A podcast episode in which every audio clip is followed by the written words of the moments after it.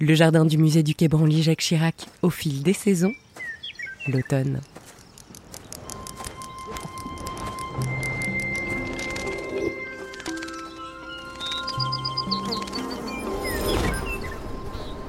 Ce n'est pas pour rien si l'automne est le rendez-vous favori des poètes.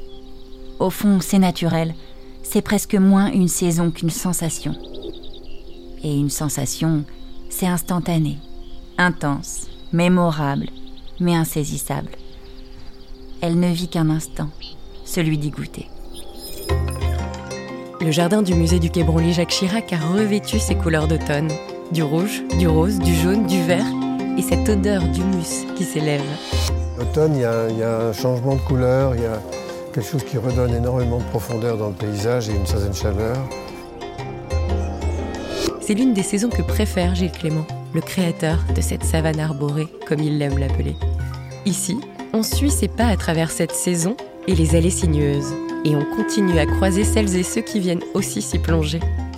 Plonger, c'est d'ailleurs le mot parfait pour la psychologue Isabelle Bouc, adepte des shirin-yoku, des bains de forêt. Elle nous raconte que cette pratique originaire du Japon consiste à se relier à la nature qui nous entoure, aux arbres et aux végétaux, par l'intermédiaire de tous nos sens. Ça, ces grands champs de gramiers, là, je trouve que ça donne envie aussi de toucher. Mais avant de tous les éveiller et d'écouter le vent faire danser les graminées, on s'immerge dans l'histoire du jardin. Gilles Clément nous raconte ce qu'il y avait là avant que tout ne sorte de sa tête et de la terre.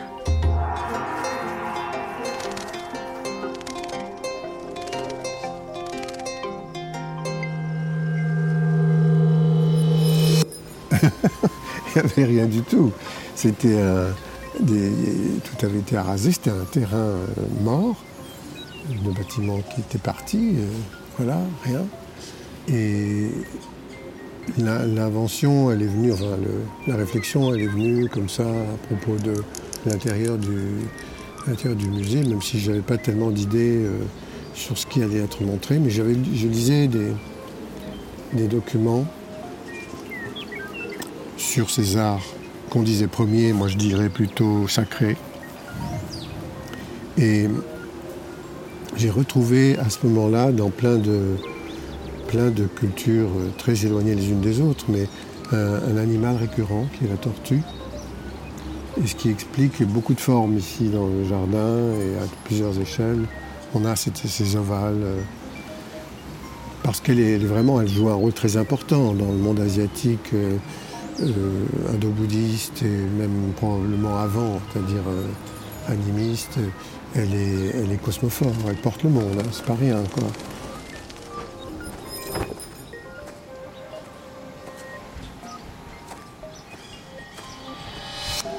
Euh, les, Dogons en Afrique, c'est un siège en forme de tortue sur lequel on fait euh, avouer les coupables. donc c'est quelque chose de sérieux. Il y a les formes des tortues des campements des Amérindiens, je ne sais plus leur nom exactement. Et la queue indique de la tortue indique la direction où se trouve la rivière. Et récemment, j'ai appris que les Hurons, même en Amérique du Nord, euh, avaient aussi un rapport à cet animal important. Et ça peut s'expliquer par le fait qu'il résiste à tout. Une tortue peut vivre 200 ans. Euh, pas beaucoup d'animaux qui font ça. Voilà, donc ça, a donné euh, un peu de sens à, l'aspect formel et fonctionnel, puisque les chemins euh, s'organisent de telle façon qu'il n'y ait jamais d'angle droit. Il n'y a pas de, référence à la construction architecturale qu'on trouve dans les jardins classiques, entre guillemets, mais enfin français, européen, tout à fait différent.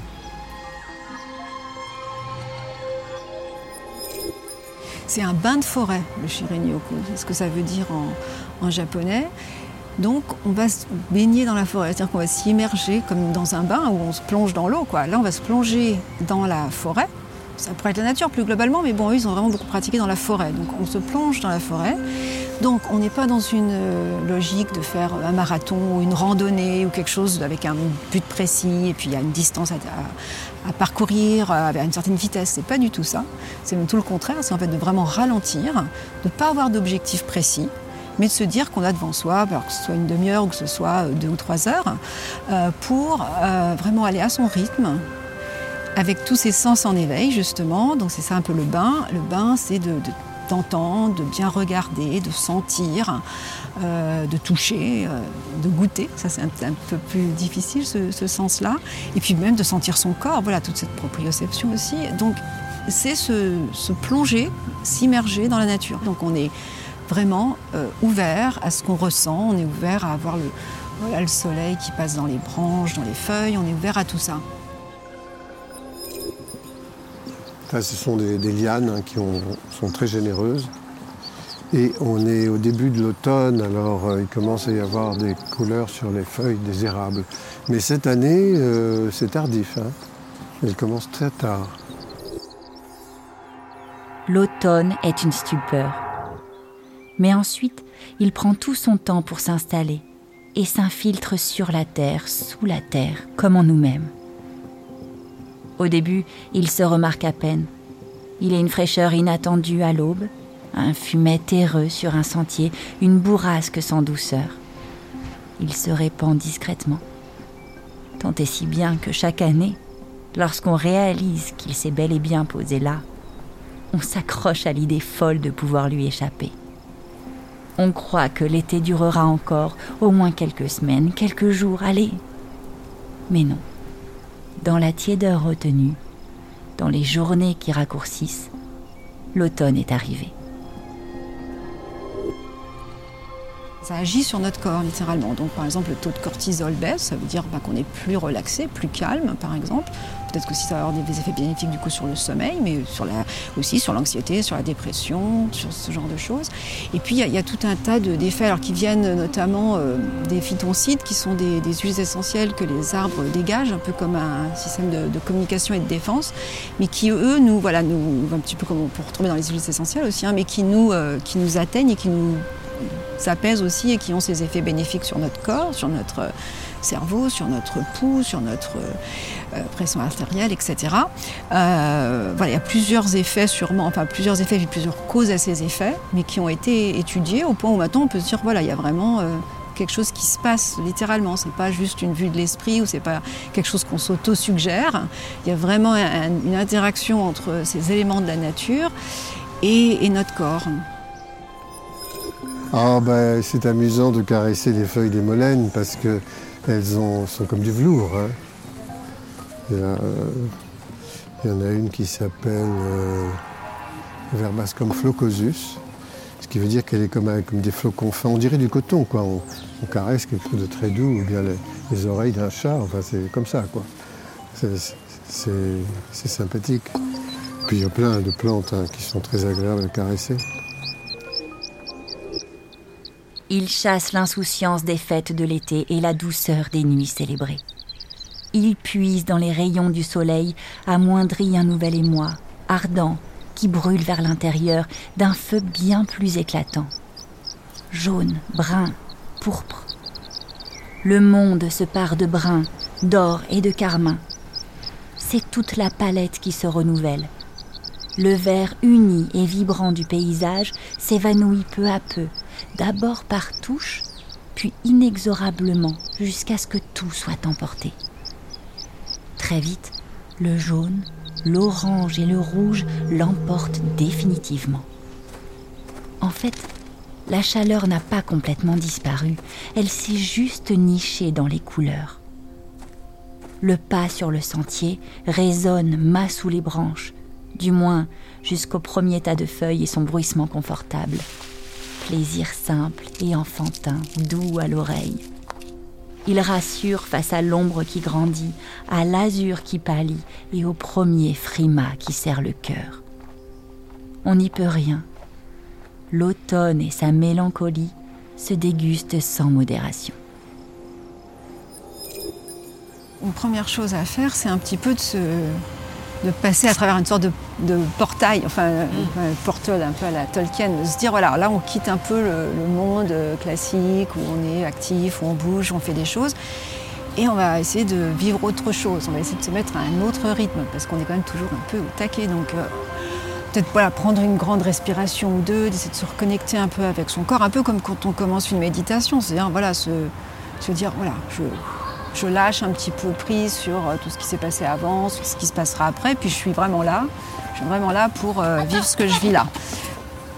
Se rendre compte d'où on est, quoi, vraiment prendre conscience qu'on est là, qu'on va faire cette expérience, et avoir ce sens de reconnaissance, ce sens de, euh, voilà, on est deux systèmes vivants et on va un petit peu interagir ensemble aujourd'hui. Et puis après, on peut peut-être y aller quand on a voilà, quand on a un peu respiré, quand on a un peu, c'est un peu posé pour se dire voilà dans quoi je vais, je vais m'aventurer.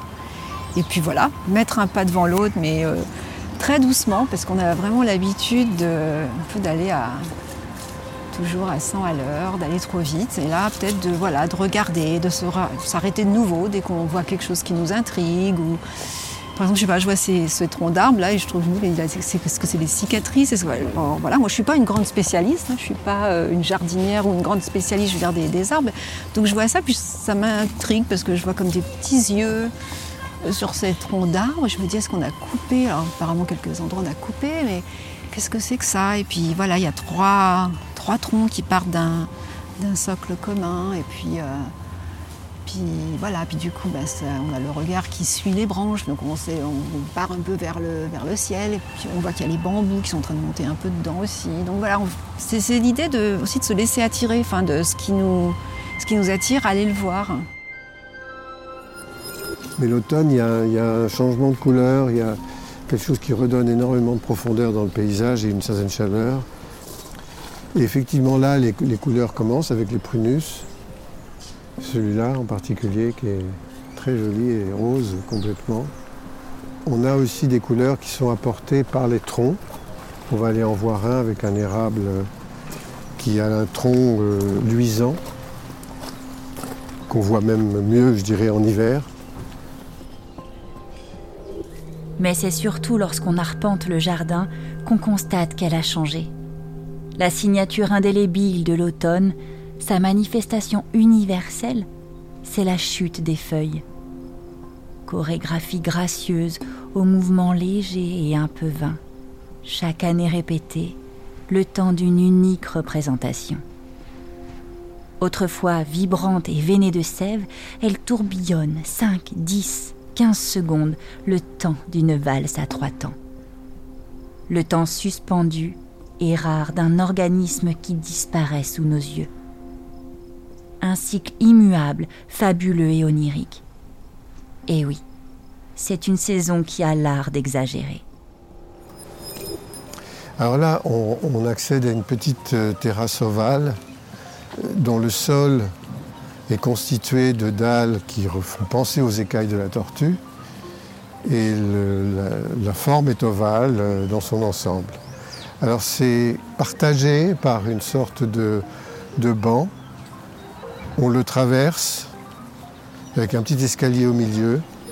Et ça, je l'ai appelé le Chandi parce que le Chandi, c'est le nom que l'on donne au passage pour aller vers un, site plus ou moins sacré, religieux ou un temple à Bali, dans, une culture asiatique indo-bouddhiste. Et je pensais installer ici les deux montants de la porte, mais là on m'a dit non, ça c'est parce que c'est trop emblématique si on voulait faire ça dans le jardin, c'est-à-dire se rapporter justement à des cultures très lointaines de la nôtre, alors il faudrait en mettre un peu partout. J'ai dit ok, oui, on arrête. Donc on, s'est contenté des trois marches. Et là, vous avez une écorce euh, d'un arbre, d'un érable, qui est peut-être un petit peu moins rouge euh, que, que dans l'hiver qui va venir, on la verra autrement. Mais c'est assez, beau, je trouve. C'est très lisse. Il y a cet arbre aussi qui a presque perdu toutes ses feuilles. Il n'y en a plus que quelques-unes. Du coup, elles sont presque individuelles. Elles sont séparées les unes des autres, comme il n'y en a presque plus. Elles sont un peu, euh, voilà, sont un peu exposées, les pauvres. Elles sont un peu, elles s'accrochent. Puis là, il y a le vent qui les, euh, qui les secoue jusqu'au moment où le vent va réussir à les faire tomber. Et voilà, elles seront vraiment mortes, elles n'auront vraiment plus, euh, plus, de, plus rien qui les rattache à l'arbre et qu'elles vont tomber. Donc c'est vrai que l'automne, c'est peut-être une saison un peu, un peu mal aimée, un peu. euh, qui n'est pas, la pré- enfin, qui pas souvent la préférée, parce qu'on a l'impression que c'est la fin de quelque chose, c'est la de l'été, c'est un peu une période qui va vers l'hibernation, vers euh, des trucs plus qui ont l'air morts, qui ont l'air d'être en refermés sur eux. Donc voilà, mais, nous aussi, ça peut nous donner un peu cette. euh, donner cette impression que, bah oui, ça va peut-être pour nous être aussi une période où on sort moins, on est plus renfermé, plus chez soi. Enfin voilà, on, s'accorde un peu aux saisons. Donc voilà, c'est quand même aussi. Alors on peut se lancer après dans toutes sortes de, de réflexions sur l'humus, sur le fait que ça va euh, servir de terreau pour les. Voilà, il y a quand même tout un cycle de la vie. du ciel jusqu'au sol et tout ce qui vit en dessous, de la pousse des champignons à tout ce qui s'abrite dans les nœuds des souches pourries. Tout change, tout bruisse, tout s'active avant de se parer d'une couette moelleuse. Mousse, lichen et humus tapissent les surfaces. On va peut-être aller voir ces graminées là. Juste là. Ouais. Ça, ces grands champs de graminées, là, je trouve que ça donne envie aussi de toucher. Je sais pas vous, mais enfin voilà, on a envie d'aller les. A l'impression qu'ils sont un petit peu mouillés, je sais pas, mais. Voilà, alors là, il y a du vent. Là, c'est super. Il y a un petit côté de vent. Ça, je pense qu'on peut rester pendant euh, tout un moment à observer ça parce que il y, a, un effet de mouvement, mais il y a aussi un son qui se dégage avec le vent. Ça, c'est ça super. C'est comme un petit balai de, de plantes qui sont juste euh, animées par le vent. Et puis ce petit, ce petit vent là, il fait des bruits aussi. Si on était tout à l'heure là-bas dans les bambous, ça ferait sûrement aussi d'autres sortes de bruits. Et euh, je trouve ça apaisant. Enfin, il y a, aussi d'autres théories sur le fait que d'être dans, la nature, ça nous, euh, ça restaure un peu notre attention, qui est un peu épuisée parce qu'elle est sollicitée de tous les côtés et qu'elle est un peu, euh, voilà, elle baisse, elle baisse, elle baisse, nos réserves d'attention baissent et que d'aller en nature et d'être sollicité par des choses comme ça douces, avec une sorte de fascination douce, ça, ça nous recharge en fait les batteries en attention. Alors qu'avant on était un peu fatigué, ben, on peut peut-être en ressortir plus, un petit peu regonflé d'énergie. Parce qu'en plus, ça ne demande rien de nous. C'est en train de faire son truc. Ça fait, voilà, ça, bouge sans qu'on qu'on ait rien à faire. Et nous, on peut juste être spectateur, ce qui est plutôt agréable de juste, constater, juste être là et d'être témoin et de, voir les choses et de, de les apprécier. Mais on n'a rien à faire en fait. Alors, cette plante-là, qui est le Miscanthus euh, sinensis, Miscanthus sinensis gracilimus, c'est-à-dire le miscanthus qui est le plus fin pratiquement parmi tous les miscanthus. C'est une graminée euh, qui, est extrêmement présente dans le monde, mais surtout dans le- dans l'est du continent asiatique, qui est plantée malgré tout dans beaucoup de jardins. hein. Elle est très généreuse. On s'en sert pour faire du paillage, on s'en sert pour... euh, oui, c'est surtout le paillage en fait, l'utilité. Mais dans le jardin, elle est extrêmement généreuse, persistante longtemps. On la coupe, parce que malgré tout, elle a, un cycle annuel de, de- de feuillaison verte. On la coupe au mois de février-mars. Elle est encore, dorée à ce moment-là. Et ça, c'est très très beau, parce que ça change complètement le paysage. Et puis elle repart, elle devient verte et elle est, euh, vraiment galopante aussi. hein. Quelquefois, elle est considérée comme envahissante. Mais moi, ça ne me gêne pas. Mais je pense que comme tout à l'heure, on disait pour y rentrer, euh, on, veut un peu comme si on passait par à travers un, voilà, un petit portail, on arrive dans quelque chose d'autre. Euh, et on veut peut-être être reconnaissant, dire voilà merci de l'accueil, bah, un petit peu pareil, de dire euh, voilà, de, de, remercier pour le, le- le- les sentiments qu'on peut avoir. Enfin, on peut déjà en faire un peu un- une revue des, des sentiments qu'on a soi-même à l'issue de ce, de ce moment passé. Euh, dans la nature, dans la forêt. Et puis une fois qu'on a fait un peu cette, cette revue, et on, se dit peut-être, bah oui, euh, je suis plus apaisée, je me sens euh, vraiment bien, je me sens calme. euh, ou même aussi, je sens aussi de l'énergie. euh, J'ai l'impression que ça m'a... Voilà, j'étais un peu fatiguée. Enfin voilà. Et là, en fait, je sais pas si vous vous sentez, mais je trouve que malgré le fait qu'il y ait des gens qui passent à côté, qu'il y ait la ville qui est juste quand même sur les bords de cet endroit, c'est tranquille quand même. C'est, enfin, c'est tranquille. Et je pense que ça crée en nous un sentiment de tranquillité si on le fait doucement, si on va doucement, si on. Je trouve ça le. Enfin, je sais pas. Vous vous sentez plus calme, vous ou pas? Quoi qu'il en soit. Mais de dire, euh, bah, dire merci, d'être, plein de gratitude pour le fait que c'est cette, euh, tout cet ensemble, tout ce système, tout cet écosystème qui nous a qui nous a reboosté parce qu'on a pris le temps de, voilà, de se poser un peu. Hein. On a eu un, rôle là-dedans, mais que c'est quand même grandement par les éléments qui étaient là, dans le sens où ils étaient là, qui nous ont euh, procuré ce, bien-être. Donc je pense qu'on en ressort euh, doucement comme ça, en remerciant et en disant peut-être à la prochaine fois, ou voilà, et, euh, et peut-être aussi un peu en se promettant d'être un peu plus observateur, un peu plus capable de de ralentir les choses, même dans sa vie plus courante.